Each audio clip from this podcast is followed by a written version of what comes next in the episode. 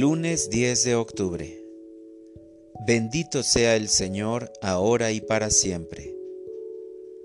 Lectura del Santo Evangelio según San Lucas. En aquel tiempo la multitud se apiñaba alrededor de Jesús y éste comenzó a decirles, La gente de este tiempo es una gente perversa.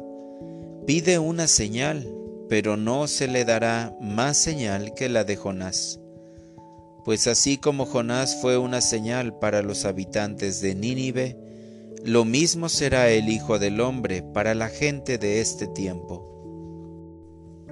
Cuando sean juzgados los hombres de este tiempo, la reina del sur se levantará el día del juicio para condenarlos porque ella vino desde los últimos rincones de la tierra para escuchar la sabiduría de Salomón, y aquí hay uno que es más que Salomón.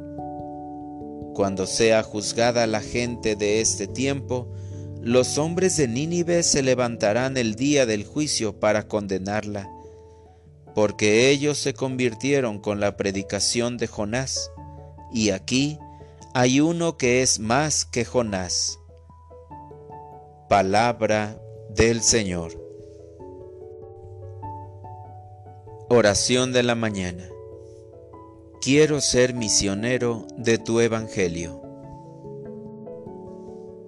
Eres excelso, Señor, y de ti solo emana la sabiduría y la bondad. Me miras y me llenas hasta los límites de mi incapacidad. Sé que por tu voluntad me preparas como a un guerrero para salir a los campos y anunciar tu grandeza. Alrededor de mí hay muchas personas que han perdido la esperanza en la vida eterna y exigen pruebas y señales de tu presencia para complacer sus caprichos. Incluso hay quienes se ríen de mí cuando te invoco en mis actividades. Quiero ser misionero de tu Evangelio, para que, como Jonás, logre la conversión de los míos. Mas para lograrlo, necesito ser el primero en cambiar mis actitudes y ser ejemplo para los demás. Llevarte en toda mi vida de manera silenciosa, para que sea un digno portavoz de tu gran poder. Señor, dame fuerzas para mantenerme en la tarea que me has encomendado.